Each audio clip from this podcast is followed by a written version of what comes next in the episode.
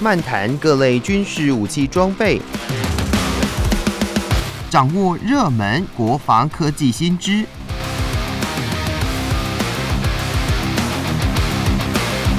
军武说早安，陪您一起领略国防知识力量。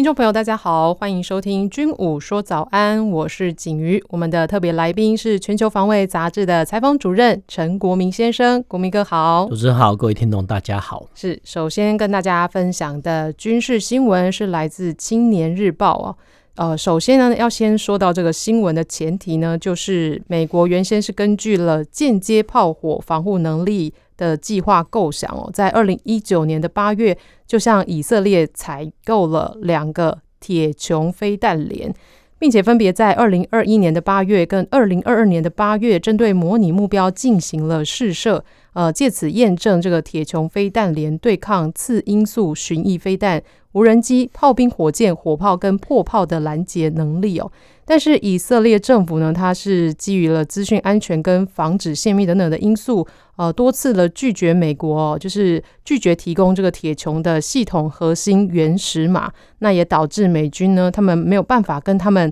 呃这个采购的铁穹飞弹连跟美军现役的防空雷达呢，呃的飞弹系统来做整合。不过呢，就国防新闻呢，就在六月二号报道，今年六月二号报道，以色列飞弹防御组织的主管巴特尔就表示说，以色列政府已经初步答应要提供铁穹防空系统的原始码，来协助美军将这两个飞弹连哦纳入整合防空跟飞弹防御作战指挥的系统。哇，这个新闻听下来。诶，这个铁穹它到底是一款什么样的防空系统啊？我们想说，这种军规的开发系统，它的诶城市是不是也特别的呃不一样，特别的让我们大家真的都难以想象的？程式的城市码，对，它是一个系统的原始码或执行码哈，这些呢都是由城市设计人员自行开发出来的原始原始码。嗯哼，它的作用呢，主要是把哈这些由英文数字哈所串联起来的城市码哈。变成一个可以让呃开发商使用的城市系统哦。那基本上来讲，这个讲的很绕口，就是说，呃，这些原始码呢，都是由各国我们叫科研人才哈，他们自己的智慧结晶哈。就说我编写的程式，我用 A B C D 哦，那你也用 A B C D，然后加数字这样串联起来，然后符号一大堆哈。对，我们两个想的哈绝对不一样哈。所以其实基本上讲哈。这个城市非常非常复杂哈，那可能我们每个人想的哈，到下一秒哦，下十秒都不一样哈，所以说真的，这个是人类说真的蛮有趣的一个思考结晶哦。但是这个也是哦，呃，开发商的一个呃系统的智慧结晶哦。那讲白一点哈，就是说各国哈在编写程式语言的时候呢，哦，这个算是各国的机密性的机密哦，也算是哈个人还有公司的智慧财产哦。那讲白点哈，这样就比较懂哈，就是说。呃，你要有这种东西呢，才会去开发哦相关的武器系统。呃，所以说呢，我们常常在然后军火教育中看到说，哎、欸，哎、欸，到底是有没有提供呃厂商有没有提供原始码哈，让哦就是买的一方哦可以更改程式哦，这个就很重要，因为呃这个讲起来哈都是钱哦。那其他各国啊，譬如说哈，你看像这个呃新闻哈，连美国呢都要跟以色列哈这个厂商啊要索取原始码，那可见好可见就是说。呃，这个原始码哈都是各国的智慧财产哈。那当然了，美国如果说啊需要哈这个铁穹哈这个原始码很急迫的话呢，哦，它其实它可以自己开发啊。美国科研人才也很多哈，但是可能哈开发的时间可能要五年或十年哈。那甚至呢哦，在这个程式码呃原始码开发完之后呢，可能五年十年之后呢哈。这个已经服役的飞弹哦，这个原始码给你说的已经落伍的，所以其实呃不妨不妨就透过像美国在这个例子，就哎透过外交压力哈，跟哦以色列直接索取原始码。那当然哈，呃世界各国呢不像美国哈这么财大气粗哦，科研实力也没有那么强哦。那如果说一个比较弱小的国家要获得哈高阶国家的原始码呢，哦其实它有几种方式，第一个哈就是透过。呃，商业间谍或军事间谍去索取或探取哦，这个原始码。那第二个呢，就是挖角哦。所以挖角，我们可以常常在科技业哦，就相互啊，比如两相集团、两大集团啊互相竞争的时候，哎，我们好像看到说，哎，怎么某某执行长被 A 公司或 B 公司挖角，然后年薪多少多少？嗯、这个呢，也是呃，就是说原始码在争夺战的类似的案例，大概可以用这样子理解哈。不过哈，呃，这些原始码呢，基本上来讲哈，都是用于军事系统。好，那我们再回到呃美国的本身，那其实美国哈对于呃敌对国家哈，不管是中国、北韩哦，甚至俄罗斯哦，他们对于这些国家所涉及出来的飞弹哦，其实。美国有一套自己的防御系统啊，譬如说之前冷战时期的啊，比如说国家防御系统，和现在的战区高层呃防御系统啊，甚至我们常常在新闻中看到说，哎，爱国者三型飞弹、爱国者增程型，或是神盾级军舰哦，甚至连哦野战防空的呃中程防空的叫 NASAM，那之前我们介绍过，在俄乌战争中哦大发神威的叫呃 NASAMS 哦，或是说短程的复仇者哦飞弹等等哈。那这些飞弹呢，林林总总，都代表说，其实美国呢对整个哦飞弹防御，它有层层的体系。那当然，铁穹哈以色列铁穹啊，这个加进来哦，其实可以替哈整个美国的飞弹防御系统加分。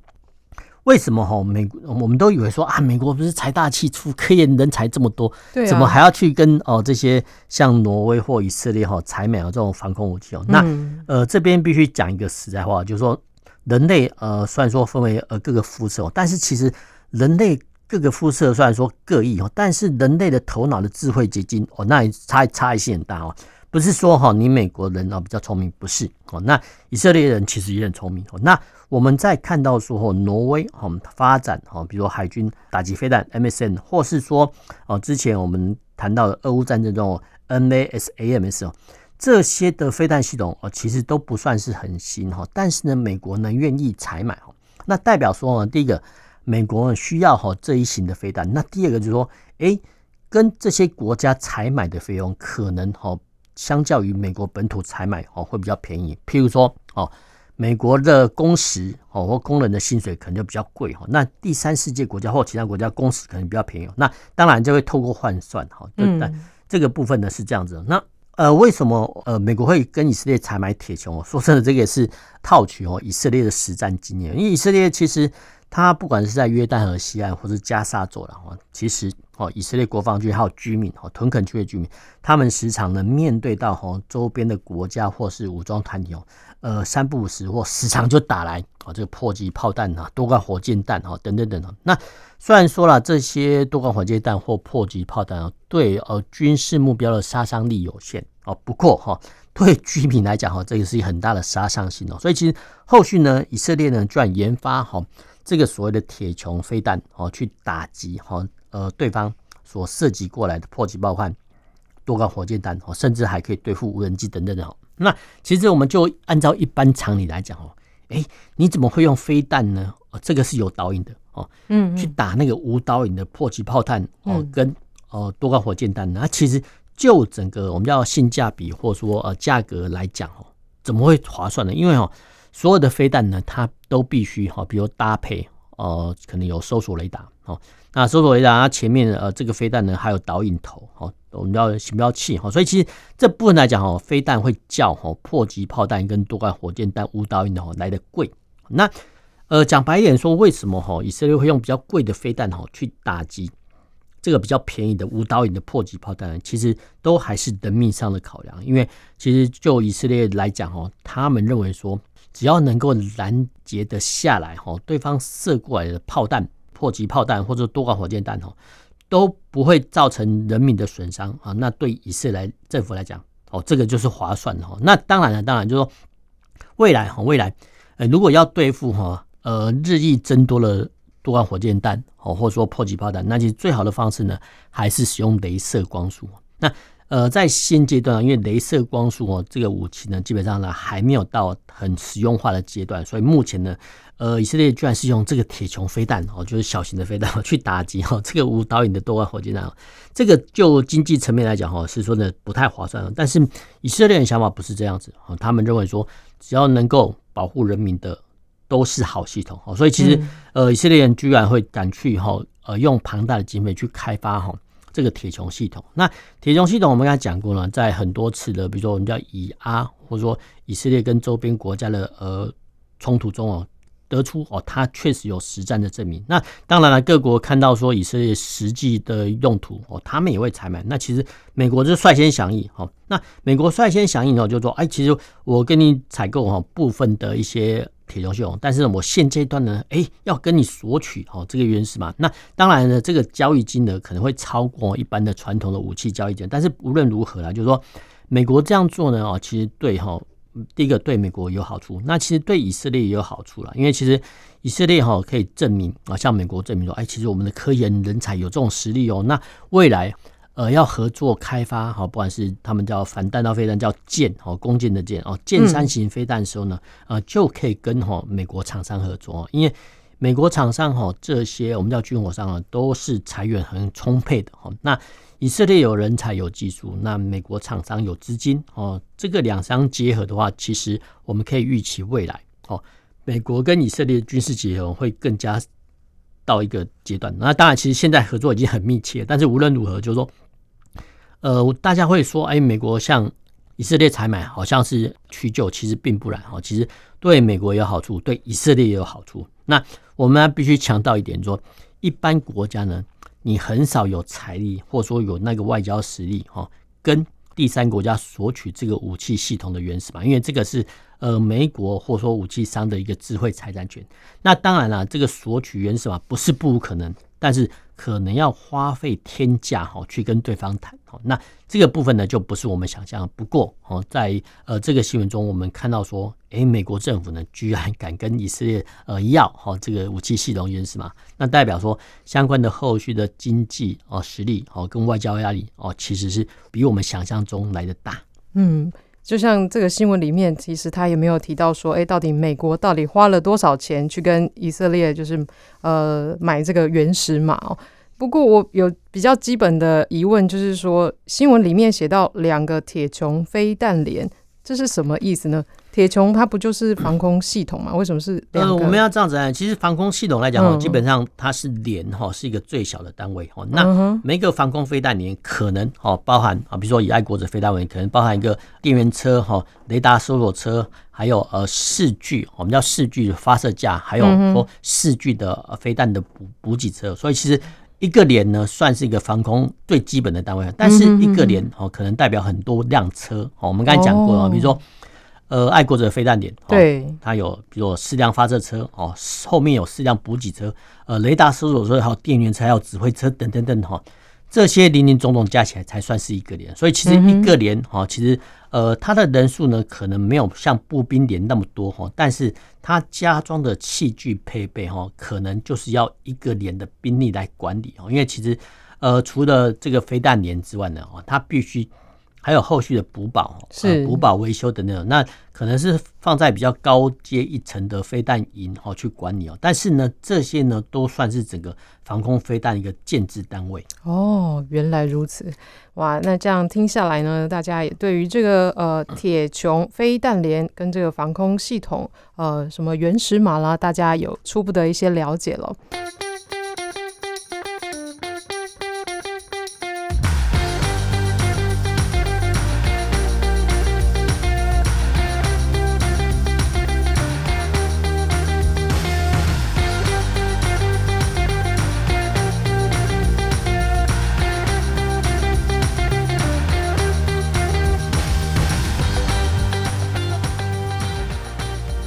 回到军武说早安，继续跟大家分享的新闻呢，也是来自《青年日报》。这是军文网站 Military Leak 在六月四号报道，奈及利亚决定采购二十四架的意大利雷奥纳多公司的 M Dash 三四六 FA 轻型战机哦，并且要编成两个中队，成为奈及利亚空军现代化之后的主要战力。那这是奈及利亚政府在五月二十七号宣布的采购资讯哦。那未来这二十四架的 M Dash 三四六 FA 呢，将会取代现役由德国跟法国合作打造的阿尔法轻型攻击教练机，来支援奈及利亚的地面部队打击博科圣地等伊斯兰激进组织。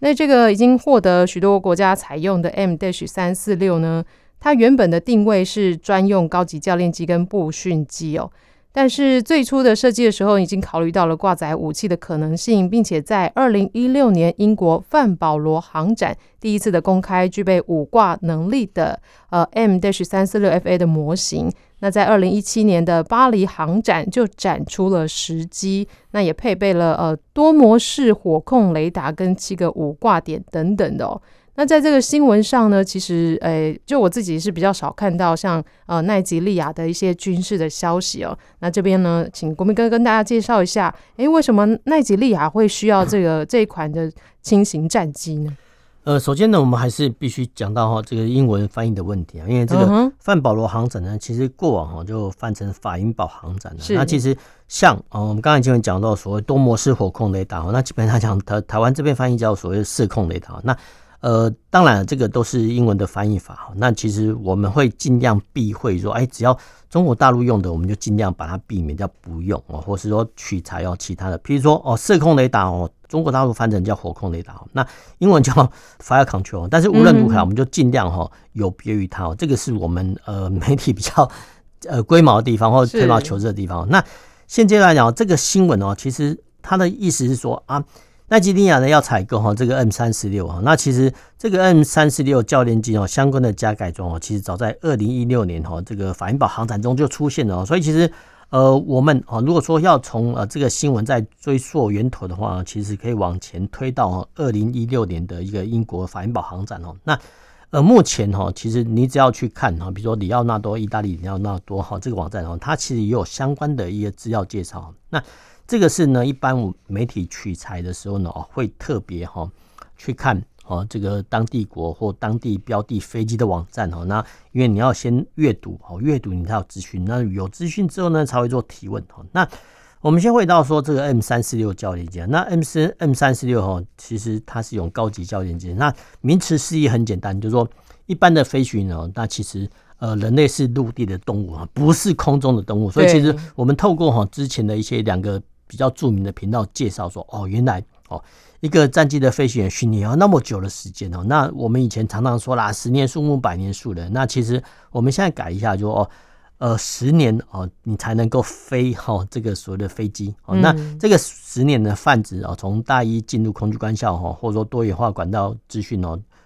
进入。空军官校之后呢啊，四年之后你还要做呃学科、术科哦，都完成之后呢哦，你才有可能哈去驾驶哦战机哈。这个我们是刚刚讲过的哦，就十年哦才能够训练一个飞行员的道理哦，是这样讲。那一般来说呢，目前因为人类不是呃空中的动物，是陆地的动物哦。那透过这两个频道，我们也知道说哦，人类有些部分的一些人类哈，就人体哈特质不一样。一旦飞到空中啊，它居然会所谓动晕症，动是动作动，晕是晕头的晕，就是动晕症，就是说，哎，只要你飞机一起飞呢，你身体啊就会不适哈。那在这种不适的状况下，你如果又不能克服的状况下呢，通常哈，在飞行员养成的阶段呢，就会被刷退哈，这个是必然的，因为你如果上飞机都会有动晕症的话，不太奢望说国家还会希望你驾飞机哈。说真的，这是没办法的事情，因为体质不一样。那目前就飞行员的训练来说，一般分为呃螺旋桨的初级教练机哈，跟喷射动力的高级教练机哦，大概是这两种哦。那其实他们的用意很简单，就是说透过哈螺旋桨的一些教练机哦，让哈这些学官哦学习怎么样飞行的初阶技巧哦。那当然可能包含编队啦等等等哦。那之后呢哦才会过渡到所谓的喷射呃教练机哦。那喷射教练机的话，其实就叫螺桨教练机哦，速度快。好，那第二个哈就是说。呃，相关要学的东西可能会比较多哈。那现阶段来说，因为其实呃，不管是少子化哈，或是说影音科技的发达哈，我们都以为说啊，以前的这个螺旋桨教练机啊，就是跟二次大战一样啊，就是呃螺桨教练机这样平平平平哦，其实不是啊。其实现代化的螺桨初级教练机哦，他们的内装很豪华的，它有玻璃化座舱，那有的话呢，还会刻制化哦，配备它相关的导航设备哦，所以其实。呃，我们看到的目前的一些世界各国哦，顶尖的初级教练机哦，已经都不是我们想象的哈那么传统，没有哦，他们的仪表板都很先进哦，先进到很多呃高级教练机都很羡慕。那这个是后话啦，就是说呃，不管是国家或厂商哦，给初级教练机哦配备这么高级的设备哈，那相较于以前来讲哈，这个主要的目的哦，都是让哈这个飞官哈飞行员呢赶快熟悉哈飞行的操作技巧，哦，尽快培养出哈一个战机飞行员，让他能够上线服役哈，这个才是国家哈投注资源到初级教练机的呃费用的身上，否则的话呢，国家不会投入啊，这个都是必然哈。那呃，我们刚才讲过哈，这个奈吉利亚，那我们回到说奈吉利亚啊，其实我们对非洲一般听众来讲哈，印象会比较陌生哦，因为比较少新闻哦，因为这个是可是没有办法的事哈，因为但是呢，其实非洲大陆很大哦，那其实非洲大陆很大，所以呃，奈吉利亚是呃人口多哈，那也是产油国，那产油国在经济富裕、经济发达之后呢，哦，其实。呃，周边经济比较不好的国家呢，哦，其实呃难免会兴起一些叛乱之心哦，这个是没办法。那呃，大概在前十呃五年哦，呃有一股势力哈叫伊斯兰国，嗯，那伊斯兰国或者说极端恐怖分子的兴起哦，透过网络的媒介哈，让世界各地哈兴起哦这种所谓的呃恐怖行为哈跟恐怖活动。那这些恐怖活动哈跟之前的我们叫恐怖团体啊，譬如说。北爱尔兰军，好，或是说瑞典的光明之路这种呃明确的反叛乱团体不同，呃，有人会问说，呃，他们到底有什么目标？哦，你要独立建国呢，还是革命？好像都不是哦，因为呃，这些极端恐怖分子哦，他们认为说，只要发动恐怖行为，它本身哈就是一个呃大众民意哈，那你不要管我什么目的。说真的，人类发展到这种目标，说真的也是蛮可悲的。但是无论如何，就是说这些比较富裕的国家哦，自然哈，自然会。呃，受到哦其他国家，尤其是邻边哦比较贫穷的国家哈，他们有兴起一些哦，不管是窃盗之心啊，或叛乱之心啊，这些都会有。那我们再回到说哈，奈及利亚本身，说真的，整个非洲来讲，除了几个国家之外，其实大部分的国家哈，它的军备都不强。嗯，那现在没办法，就是说有部分的非洲地区哦出现哦这个恐怖的活动哈，跟恐怖的团体哈，那为了打击他们哦，于是呢只好动用空军力量哈去打击哦。那有些人会说，哎，这个非洲大部分都是所谓的陆路国家或呃陆地比较多的国家，怎么会动用到空军呢？其实不然哈。第一就是说，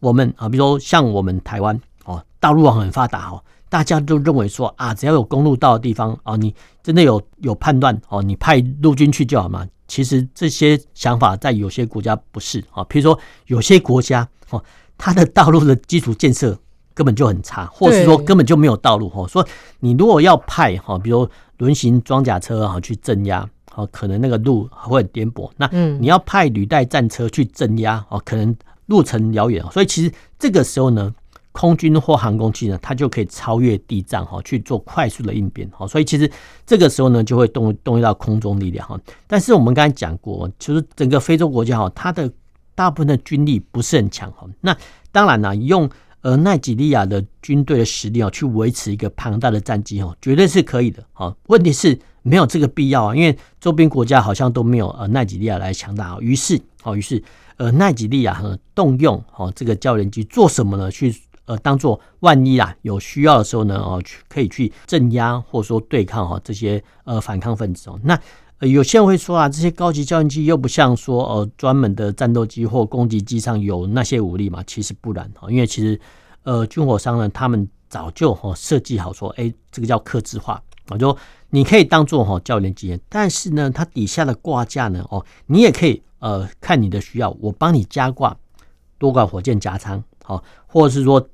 机炮夹舱或。机枪的加仓，哦，让你去哦对付哦这些恐怖分子，哦，那这些用教练机把它改装成攻击机的例子，说真的，很多国家都在做哈。譬如说，呃，巴西航空工业产出的呃大嘴鸟呃初级教练机哈，甚至连韩国哈他们的呃教练机 T 五十哦也可以改装成 FA 哈五十哈。所以其实教练机呢，它除了是单纯的呃训练呃飞行员使用外哦，它必要的时候呢也可以。看客户的需求，改装成哦攻击机。哦那当然有些人会说啦，这些呃用 M 三十六改装成攻击机哦，去对抗恐怖分子哦，当然是可以。不过啊，不过啊，万一啊，万一哈这些恐怖分子或者说恐怖团体有这个肩射型地对空飞弹的时候呢，哈，这个 M 三十六教育机哦，可能就没有办法应付战场上的威胁。那这个时候呢，其实说真的，只要你肯出经费哈，甚至啊这些呃里奥纳多集团呢，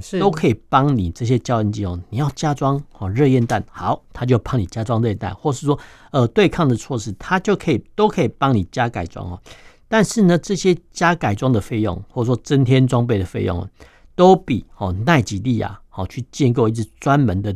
空对地的空军力量会来的划算哦，因为这个是必然。所以其实有些人会说啦，就教练机怎么可以当做攻击机来用？其实每架的飞机，它们都有攻击的性质，无论你是螺旋桨还是喷射动力。就是只要跟相关的厂商就是诶、欸、洽谈好去做改装哦，就都可以是的。就算说这些教练机没有西瓜武装，嗯，哦，即使哈这些教练机飞抵哈，譬如说恐怖分子的上空，其实都可以带给哈对方心理上的震撼力跟压力。哎、欸，不过国铭哥，像呃，比如说就非洲的地形来看，他们是不是像螺旋桨的这种直升机会，比如说有制空能力这种会比较好吗？其实没有错，因为这个喷射战机它其实速度快哦，但是它滞空时间滞是滞留滞哦，滞空时间就会来得短哦。所以其实我们刚刚有提到说，哎，巴西航空工业公司呢，他们就推出所谓大嘴鸟哦这种螺桨教练机，做什么呢？提供哦需要的客户改装成哦这个攻击机哦，因为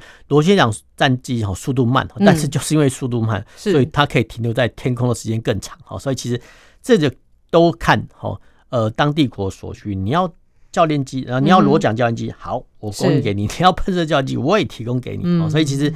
呃，不管是抗暴或者说建军，其实都是要钱。没错。好的，那今天呢也非常感谢听众朋友的收听，那也谢谢国民哥的分享。军武说早安，我们下个礼拜同时间再见喽，拜拜。拜拜。